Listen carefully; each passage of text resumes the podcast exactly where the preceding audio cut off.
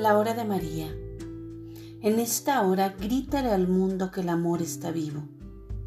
Un hijo de María debe llevar guardado en su corazón mis palabras, mis consejos maternales. Debe proponerse como meta alcanzar el cielo.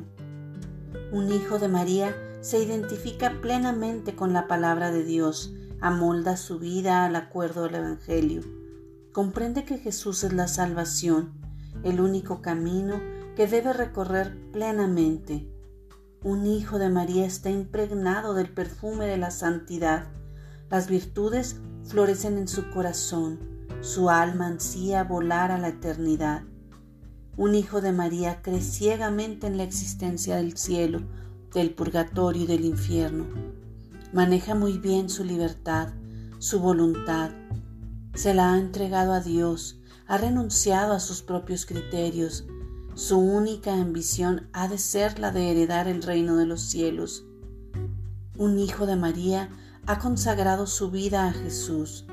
Lo ama y lo hace amar, evita ofenderlo, se mantiene vigilante porque conoce su debilidad, el barro del que está hecho.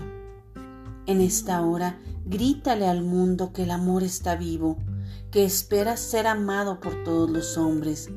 Eres mi esclavo de amor, llamado a permanecer unido a mí, porque a través de mi intercesión recibes innumerables gracias.